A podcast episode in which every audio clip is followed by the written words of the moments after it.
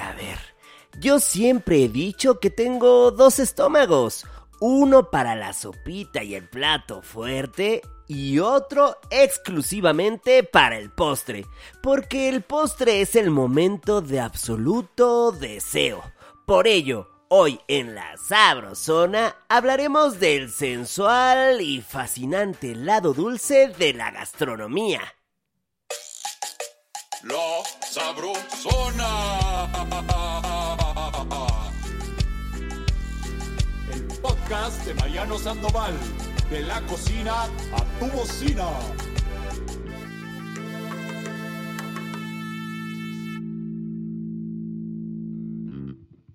Cuando hablamos de postres, los ojitos nos empiezan a brillar y un cosquilleo sabroso recorre todo nuestro cuerpo. Por eso les preguntamos a nuestros golosillos, Sabro Livers, ¿cuál es el postre más sacale punta que han probado? Claro, ese que los ha hecho trasladarse a otra dimensión de placer.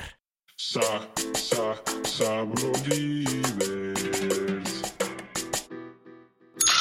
Mi postre favorito es el tiramisú porque primero el sabor, eh, la combinación de galleta con café y chocolate hace que no sea empalagoso. Ese match perfecto de tanto de aroma como de sabor que, que puedes seguirlo comiendo y, y- y siempre vas a tener como muy claro cuáles son, cuáles son los, los sabores y visualmente también, también me gusta porque por lo mismo de, de los ingredientes hace que, que te enamores desde un principio y ya probándolo te cubre por completo todo lo que hace un rico tiramisú. Mi postre favorito es la tarta tan porque no es empalagosa y soy fan de las manzanas. Mi postre favorito es cualquier cosa que tenga chocolate amargo. Eh, puede ser helado con trufas, eh, pastel y, y en betún. Ah, no, bueno, pues definitivamente mi postre favorito es la crepa de mil hojas de matcha del moj con helado y frijol dulce.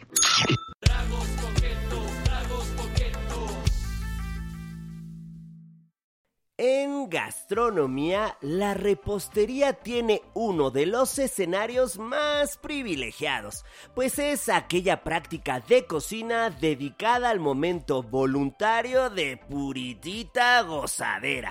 Obi, llegar al postre significa haber cubierto ya nuestra necesidad de comer. Así que cada bocado de ese momento dulce es un acto de gozo total. Para saber más de este casi lujurioso y a la vez delicado mundo de la repostería, hoy nos acompaña Paulina Abascal, quien es reconocida por la prensa especializada como la mejor chef pastelera de nuestro país.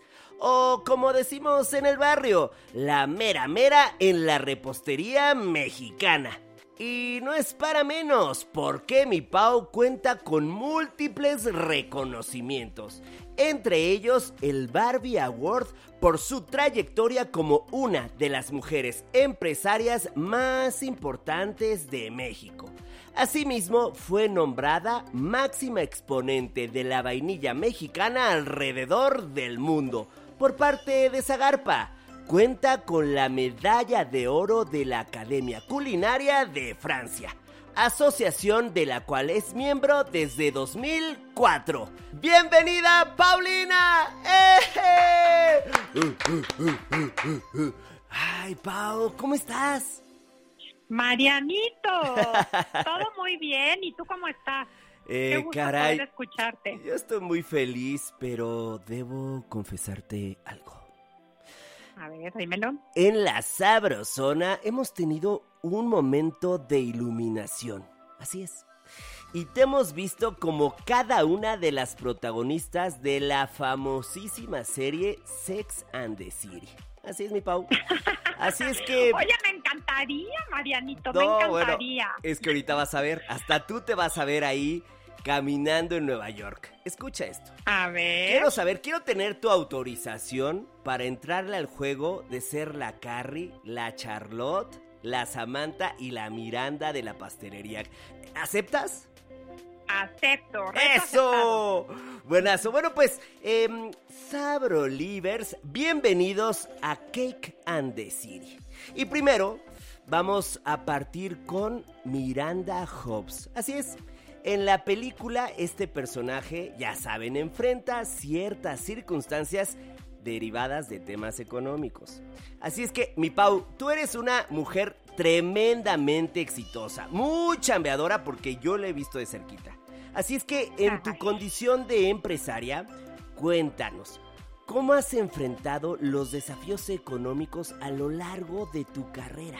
Sí, ¿cómo has llevado aquellos momentos donde las finanzas no son precisamente las mejores? Así es que, ándale, métete a la máquina del tiempo para llegar a esos días de retos y cómo le entraste al tema. Mira, Marianito, yo creo que lo que es más importante es saber reconocer cuando hay época de vacas gordas y época de vacas flacas. Y cuando es época de vacas gordas, siempre hay que ahorrar. A mí me gusta todo el tiempo tener un pequeño ahorro, pequeño ahorro, pequeño ahorro, para que cuando venga una época de vacas flacas pues, podamos sobreponernos y salir adelante.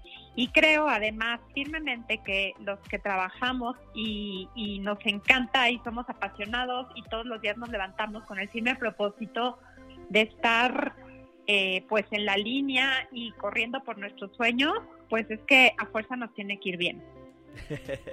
Ay, caray. Eh, totalmente de acuerdo, de acuerdo, pero sigamos, sigamos en esta recreación. Otro rasgo de Miranda es que en su vida laboral parecía que le incomodaba su ser femenino. Así es, para mostrarse como una persona exitosa. A ver, mi Pau, tú en ese sentido eres un enorme referente de cómo el ser femenina y destacada en la chamba no están peleados. Así es que cuéntanos cómo ha sido para ti enfrentar estereotipos, los clichés sobre la apariencia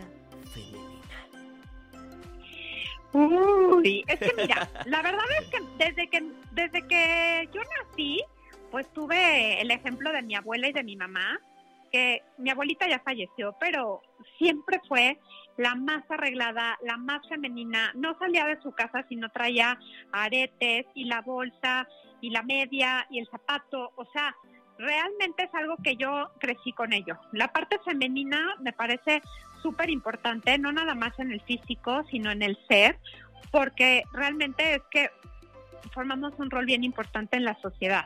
Las mujeres, eh, pues tenemos el rol de la casa, del hogar, del amor de mamá, de la parte eh, sentimental, emocional, pues recordemos que al nacer lo primerito con lo que tenemos contacto es con nuestra mamá y con su leche. Entonces, eso a mí me trae, ¿qué te digo? O sea, loca y de cabeza siempre porque quiero transmitir eso mismo en toda mi pastelería a la gente. Toda la parte emocional, toda la parte de endulzarles la vida, toda la parte de tener buen gusto y de tener el toque femenino en cada uno de mis productos. Y a la gente le ha encantado, o sea, no es de que yo diga lo quiero hacer y, que se aguante la gente. O sea, realmente, pues todo lo que yo he hecho alrededor de mis 30 años de trayectoria en la pastelería tiene justamente ese toque, a la gente le ha encantado y pues heme aquí. Femenina, arreglada, oliendo rico, maquillada, haciendo ejercicio, preocupándome por qué van a comer mis hijos, mi marido, teniendo flores en mi casa. O sea, de verdad es que sí es más cansado, sí es un trabajo muy arduo, pero para mí vale muchísimo la pena. Última declaración como Miranda Hobbs. ¿Algo que decir como esta abogada de Sex and the City? Pues yo creo que de las cosas más importantes es que siempre luchen por sus sueños, que nunca dejen que nadie les diga que no van a poder, que nunca nadie las, las trate mal, sino que pongan siempre muy en alto su punto de vista, sus ganas de hacer las cosas y que lo que quieran hacer de verdad es que lo hagan porque el voltear para atrás y ver que todos esos logros los has hecho gracias a ti mismo, en verdad es que es una satisfacción que no, no te puedo yo expresar lo que se siente. Y además, pues los sueños nunca tienen fecha de caducidad. Entonces, todas estas mujeres que nos estén oyendo, por favor, nunca es tarde, no se menosprecien, no permitan que nadie lo haga, no permitan que nadie las trate mal y siempre luchen por sus sueños porque estos no tienen fecha de caducidad. Eh, continuando con nuestro remake llamado Cake and the City, brincamos al segundo personaje, mi Pau. ¿Estás lista? Listísima. Porque ahora te vemos como Charlotte York. Así es, una mujer tan tierna, delicada, amorosa, con un profundo vínculo con la maternidad y a la vez, y a la vez firme en sus convicciones, en, en, expresar, así es, en expresar sus valores y en defender sus ideales. ¡Pum! Cuéntanos, mi Pau, ¿Cómo se lleva la maternidad en las camotizas? Así es, mis queridos Sabro Livers. En el mundo de la cocina hay que aclarar, Pau, le decimos camotizas a esos momentos en donde en donde la chamba está a nada de desbordarse y lo único y lo único que nos queda es sacar fuerzas de quién sabe dónde para cumplir con todo. ¿Tú cómo le haces? Ay, Mariano, la verdad es que, híjole, es una pregunta súper linda y súper intensa a la vez, porque yo tengo dos maravillosos hijos em, que son mi vida, Santiago y Patricio. Eh, Santi tiene 19 años, Pato tiene 16, y el motor de mi vida, sin duda, es que son ellos. Todos los días yo me despierto con, con las ganas de hacer más cosas y no necesariamente materiales, ¿sabes? O sea, no en proyectos materiales, sino en hacer más cosas para poder ser mejor mamá para ellos, para que lo puedan disfrutar más, para dejarles más vivencias. A estas edades pues ya es más difícil educarlos, pero para poder dejarles una brecha y poder tener una comunicación preciosa con ellos, a mí me parece que de las más hermosas bendiciones que, que como mujeres podemos tener es ser mamás.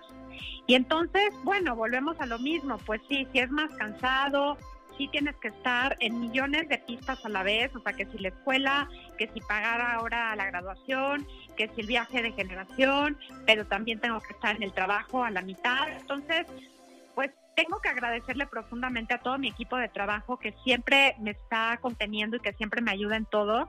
Y al mismo tiempo, pues yo duermo seis horas y por supuesto me tengo que partir en mil pedazos, pero gracias a Dios es que mis hijos lo entienden, lo aceptan, me apoyan. Ahora en el Día de las Madres ellos vinieron a mi fábrica a estar hombro con hombro trabajando conmigo y no existía algo más bonito que verlos aquí, ayudándome a trabajar, a cumplir mis sueños, a estar conmigo siempre de la mano, abrazándome, apapachándome, apoyándome en todos, en todos, todos mis proyectos y en que eso siento que es una gran educación y un gran ejemplo para ellos. Ellos van a saber que del trabajo es como se logran las cosas, que uno tiene que luchar por lo que quiere, que nada en esta vida es gratis, si no lo trabajas, si no lo haces, tú no lo tienes.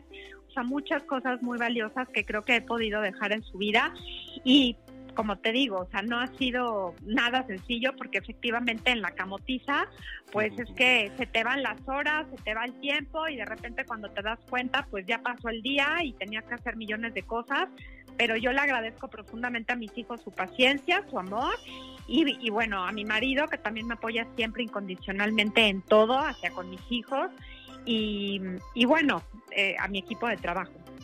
Eso, bueno, pues esto va a quedar de testigo y Santiago, Patricio y tu esposo van a poder escucharlo siempre. Sí. Pero, Pau, eh, ahora nos vamos a poner íntimos. Así es. Voy a entrar en el terreno de las confesiones. ¡Wow! Sí, y es que este finísimo y cariñoso personaje de la Charlotte me cae bien, la verdad. Es como si estuviera viendo uno de tus postres. Así es, cuando yo veo a Charlotte, pareciera que veo uno de tus postres, Pau. Caray, ¿aceptarías que se describa tu repostería como una delicada caricia al cuerpo? Yo lo pondría como una delicada caricia al corazón, porque siento que, que justamente los pasteles y, todos los postres que hacemos acá, pues son un apapacho y te endulzan la vida y te recuerdan tus momentos más importantes que son los cumpleaños, las fiestas, las bodas, ¿sabes? Entonces yo no lo pondría al cuerpo, la verdad es que yo lo pondría 100% al corazón. A un nivel más emotivo, a una experiencia, un recuerdo, algo que permanece más, en el tiempo. Sí, sí, 100%. Ah. Porque te comes una rebanada de un pastel que comías cuando eras chiquito y que tu mamá te preparaba el día de tu cumpleaños o una comida de domingo y eso te remonta a cosas espectaculares, literalmente como la película de Ratatouille, ya que estamos hablando de temas cinematográficos, Marianito, pues es como la película de Ratatouille, que cuando prueba el Ratatouille, bueno, hace volar su imaginación a cuando era un niño, ¿no? Entonces, justamente es lo que nosotros buscamos aquí en mi negocio. Y hablando de chavitos, curiosidad total desde este personaje de Charlotte York. ¿Qué pasteles o postres nunca faltan en tu refrigerador para Santiago, para Patricio, pero también para tus invitados? ¿Qué no puede faltar tuyo en el refri?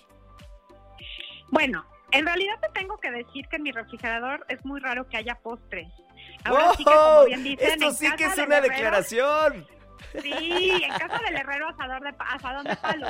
O sea, realmente es que yo ya no les llevo postres porque si se lo siguen comiendo, pues al rato voy a tener que hacerles unas dietas de keto impresionantes, ¿no? Entonces, eh, por ejemplo, Santi pues ama todo lo que tenga que ver con el chocolate, la vainilla, el creme brûlée le encanta, los macarrones, los chocolates en general todo eso le fascina. Y Pato, sin embargo, es más salado. A Pato le gusta que yo le lleve todas las cosas enchiladas que fabricamos aquí en mi fábrica, como puede ser el pastel spicy o la paletita de amaranto con chamoy o la paletita crujiente de mango.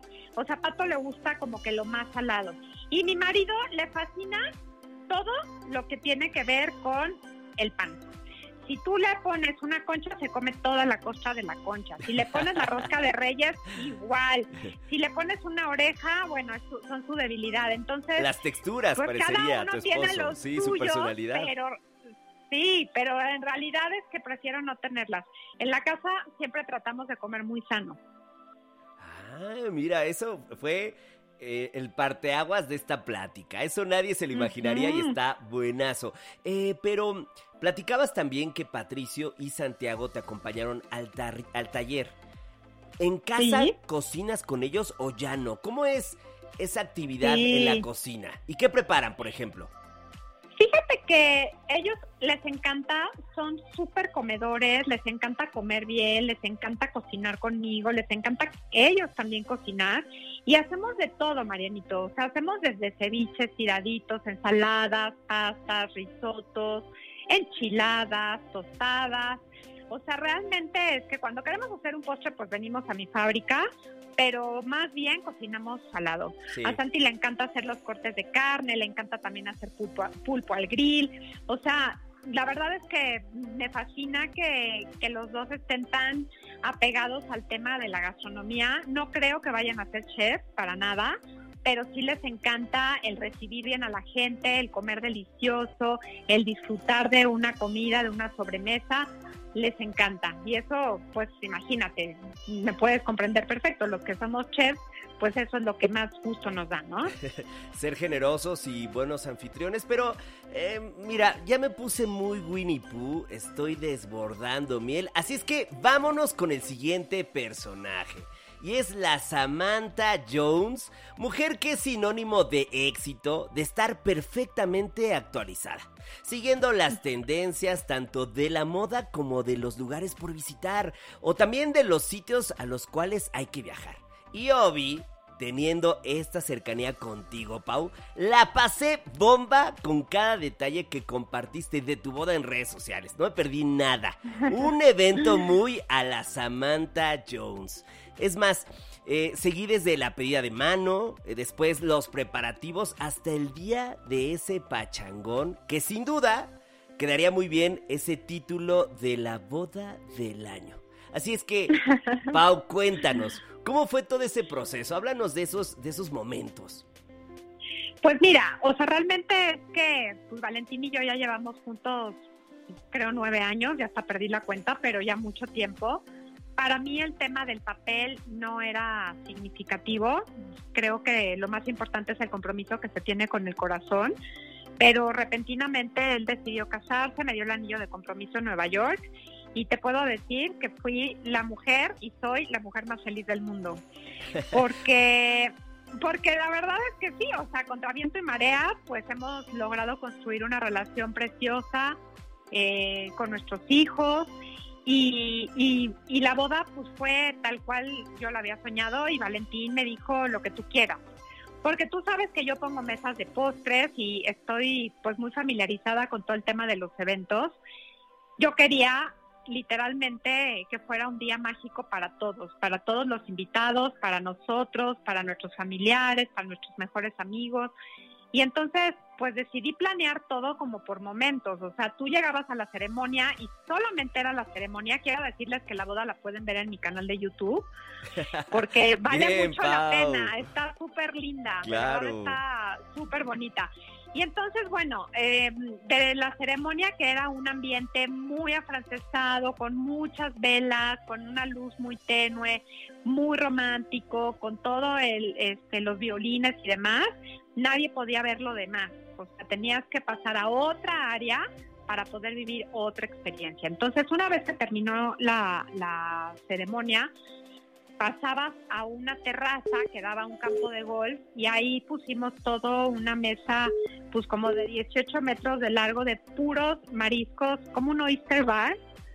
Eh, y la gente pues pensó que eso era la boda, ¿sabes? Estaban felices y comían de todo lo del oyster bar, camarones y ceviches y tiraditos y camarones y caviar y así, o sea, la gente feliz pero nunca se imaginaron que cuando nosotros llegáramos por el campo de golf con fuegos artificiales, se iban a abrir unas puertas en donde iban a entrar a donde ya iba a ser la fiesta fiesta. No. Y en ese lugar que la gente no imaginaba, había desde aroma, también todo pues decorado muy muy especial y había cuatro tiendas que yo bueno, más bien mi equipo de trabajo y yo montamos. Yo no vi nada antes porque pues a mí me tenían que arreglar.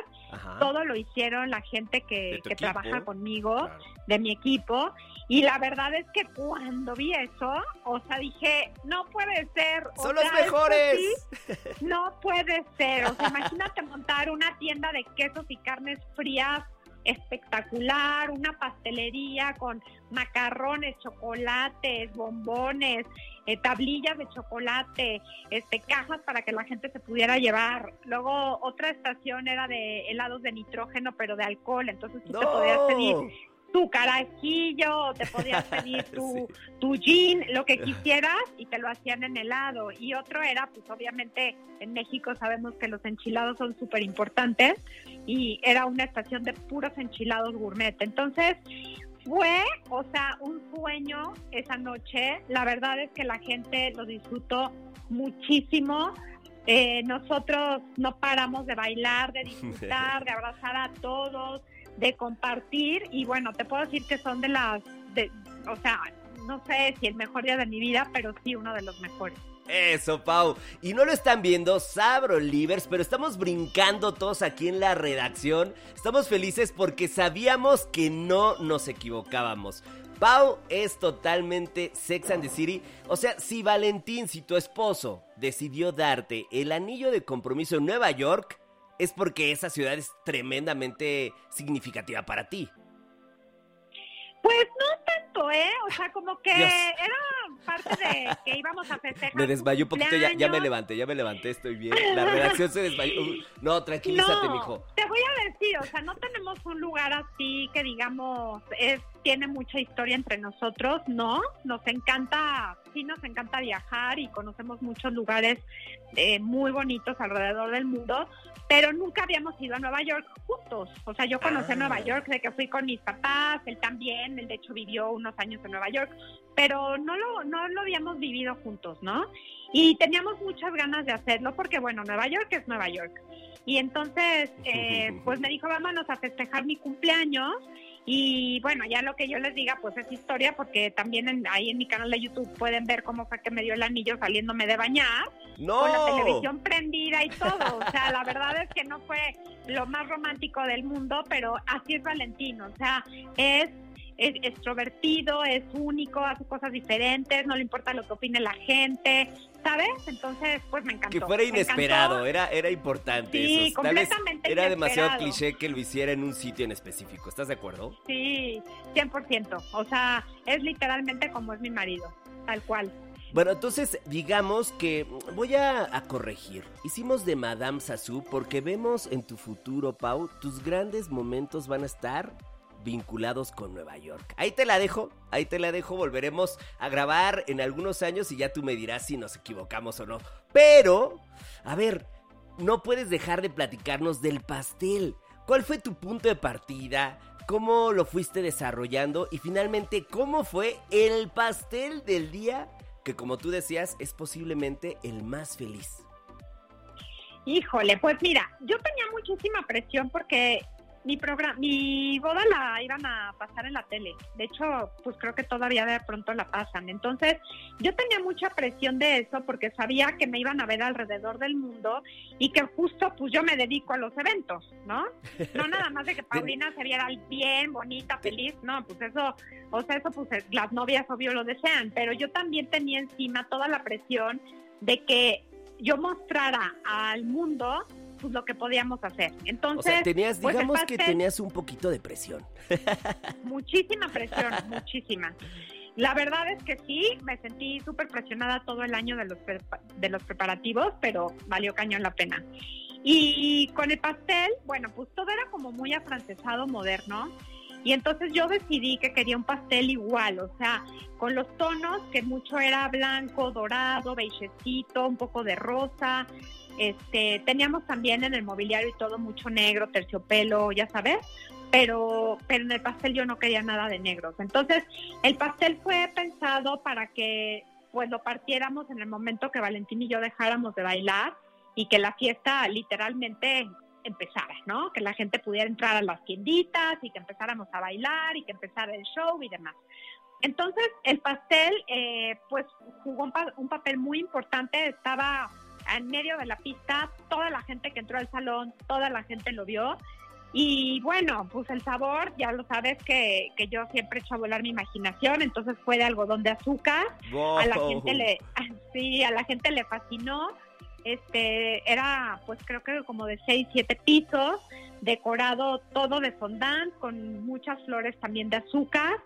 Y bueno, pues nos llevó también muchísimo tiempo estarlo diseñando y preparando.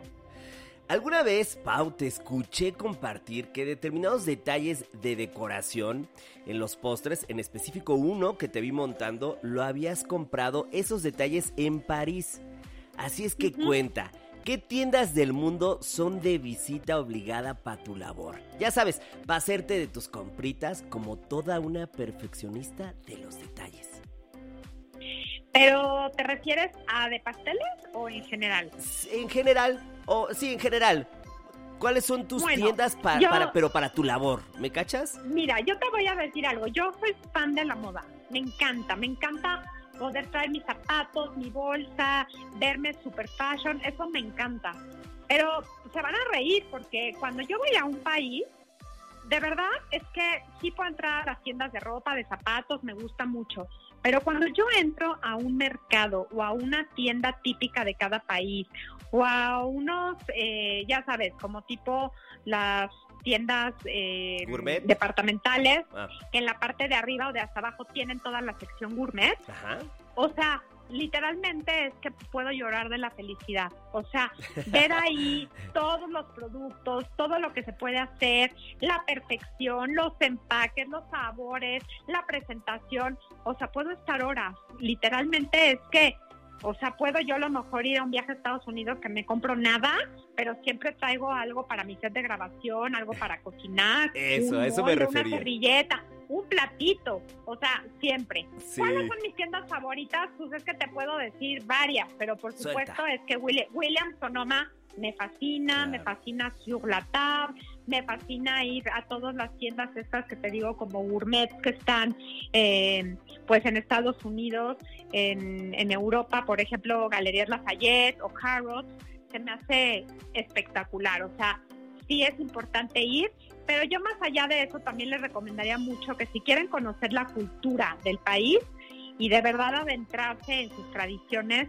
vayan a sus mercados, o sea, conozcan el producto, huélanlo, camínenlo, pruébenlo, siéntense a comer ahí la comida callejera, porque eso es lo que más te da toda la información y toda esa cultura pues que queremos de la gastronomía de cada lugar.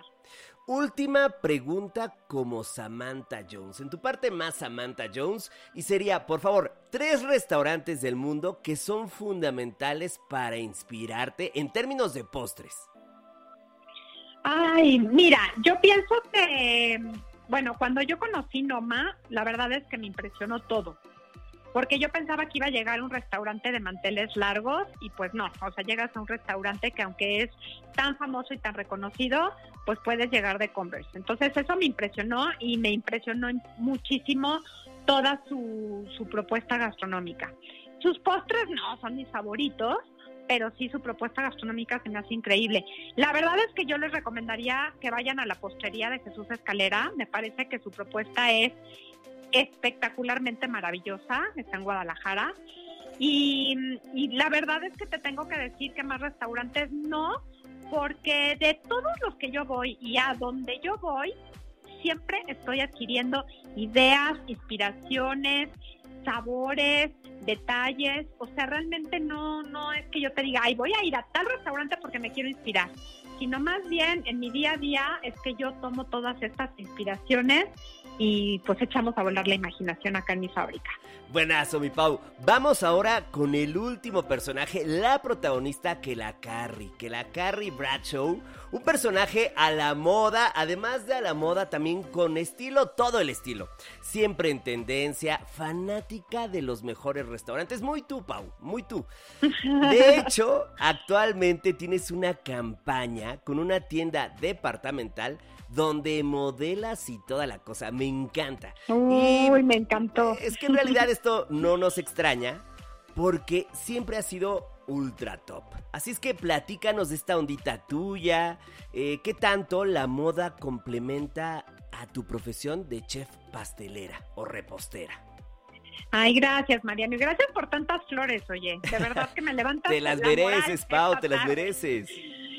Gracias, Marianito. Pues mira, la verdad es que sí me fascina la moda y me fascina todo lo fashion y me fascina todo lo que tiene que ver con el modelaje y demás. Yo creo que no está nada peleado el ser chef pastelera y decir, híjole, es que tengo varios kilos de más, es que no hago ejercicio, es que estoy descuidada, para nada. O sea, para mí lo más importante es reflejar lo que tienes por dentro. Yo soy una persona inmensamente feliz que de verdad agradezco todo lo que tengo, lo que soy, lo que la vida me ofrece, todas las bendiciones de Dios. Y entonces, pues, ¿qué te digo? O sea, el poder haber hecho una campaña de modelaje para Liverpool, el que me hayan considerado dentro de las mujeres más importantes de empoderamiento femenino para poder eh, transmitirlo a toda la gente durante esta campaña, pues me llena de alegría, porque significa que detrás de mis pasteles y detrás de mi Filipina, pues se fijan en la mujer que soy, la mujer que inspira, la mujer trabajadora, la mujer que también es mamá, pero también esposa, pero también amiga, hija. ¿Sí me explico? O sea, un cúmulo de cosas que hacen que verdaderamente pues las mujeres nos empoderemos. Oye, mi Pau, otro punto. La Carrie en la serie ha tenido grandes desilusiones. Así es, grandes desilusiones, pero también en la serie hemos visto cómo se levanta de ellas. Así es que tú, en términos de en términos laborales, ¿cuál ha sido tu mayor desilusión o tu mayor tropiezo y cómo lograste levantarte de él? ¿Cómo lo hiciste? Pues mira, yo creo que sin duda alguna el más grande tropiezo que muchos hemos tenido, pues ha sido la pandemia. Yo un fin de semana antes de que la pandemia ya nos llegara al 100% a México, pues tenía siete eventos que servir y cuando empezó la pandemia, pues me quedé sin ningún evento, o sea, todos se postergaron. Y tener que venir a mi fábrica, pagar los breakers, sacar todas las cosas, donarlas al DIF, digo, es una super alegría haber donado al DIF y haberle donado a los doctores que estaban ahí en las líneas de la batalla. Me encanta, ¿no? Me hace inmensamente feliz eso, pero el saber que, pues, que mi gente pues no está, que no sé cuándo los voy a volver a ver, que ojalá que todos estuvieran sanos, apagar, cerrar e irme, fue verdaderamente algo muy, pero muy duro. Y tan fue así que yo inmediatamente lo volqué en cocinar todos los días. Nos fuimos, Valentín, mis hijos y yo, a Acapulco durante seis meses a pasar la pandemia, pues que seguíamos en semáforo rojo. Y de verdad, Mariano, es que yo todos los días hacía live, todos los días cocinaba para mi familia, todos los días sacaba fotos y hacía contenido para mis redes sociales. Y si me preguntas es, Paulina, ¿y por qué no te bajabas a la playa, te relajabas en un tiempo que podías descansar? Porque seguramente, o sea, mi válvula de escape fue esa, o sea, seguir cocinando y seguir cerca de la gente porque porque esto fue algo atroz para muchísima gente y creo que pues no fue la excepción. Afortunadamente el tiempo que estuve allá pude pensar, meditar qué quería hacer, darme cuenta de cómo es que todo se estaba moviendo, decidí cerrar mis tiendas porque pues evidentemente en los centros comerciales iba a ser una pérdida de dinero impresionante. Decidí cerrar y decidí empezar de Wish Cake, que son pasteles que tienen un objetivo divino en donde tú pones tus propios deseos en cada pastel para que se te hagan realidad tienen unos sabores de todo lo que amamos nosotros en México, de nuestra infancia, de nuestros cumpleaños, de, lo que platicamos alrededor de los pasteles.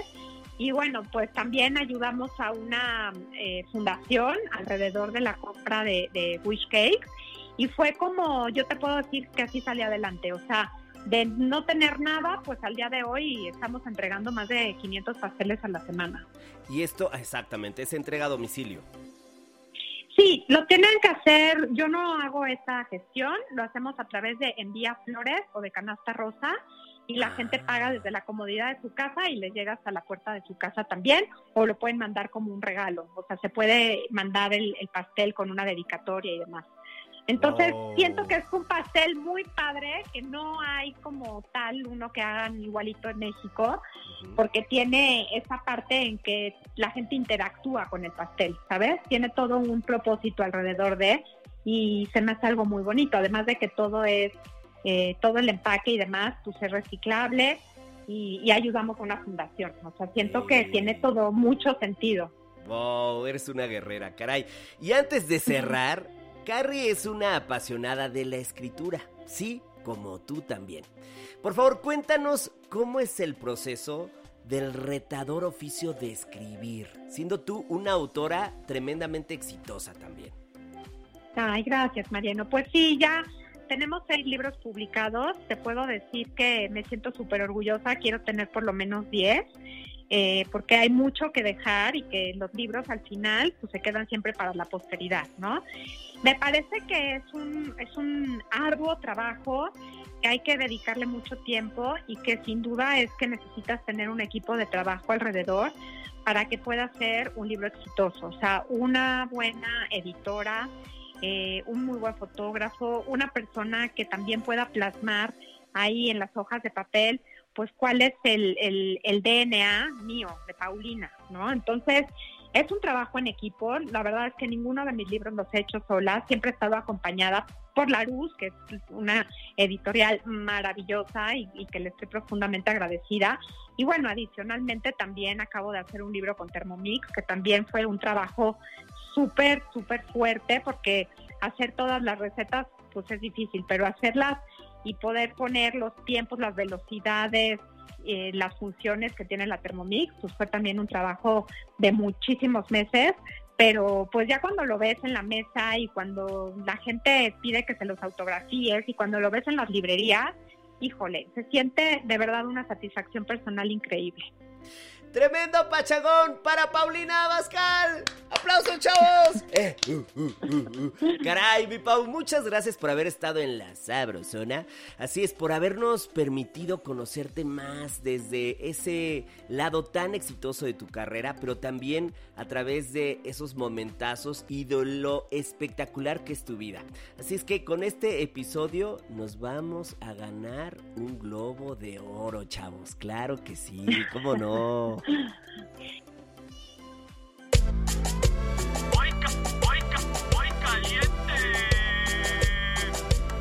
Sabrosona presenta flan de cajeta. ¿Caramelo?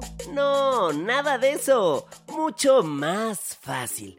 Cajeta a un recipiente y de ahí directito al micro durante algunos segundos hasta calentarse.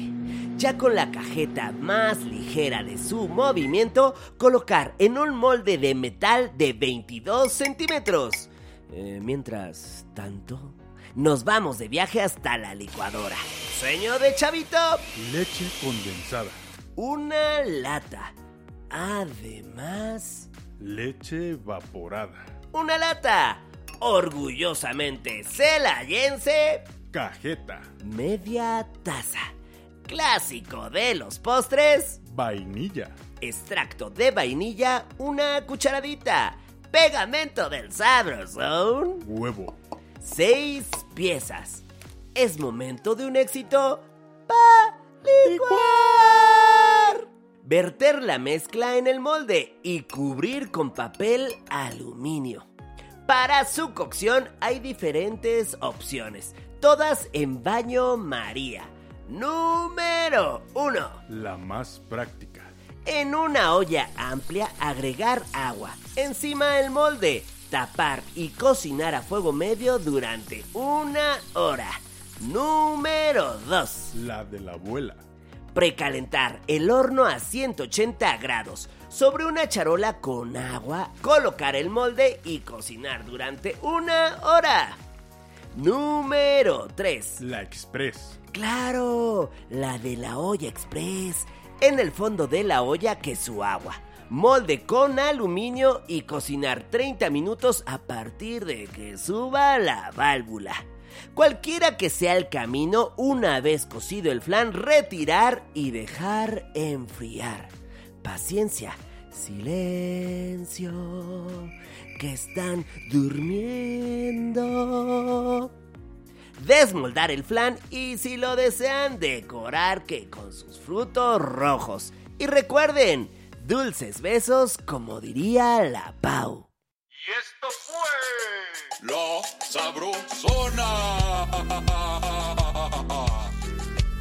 De la cocina a tu bocina.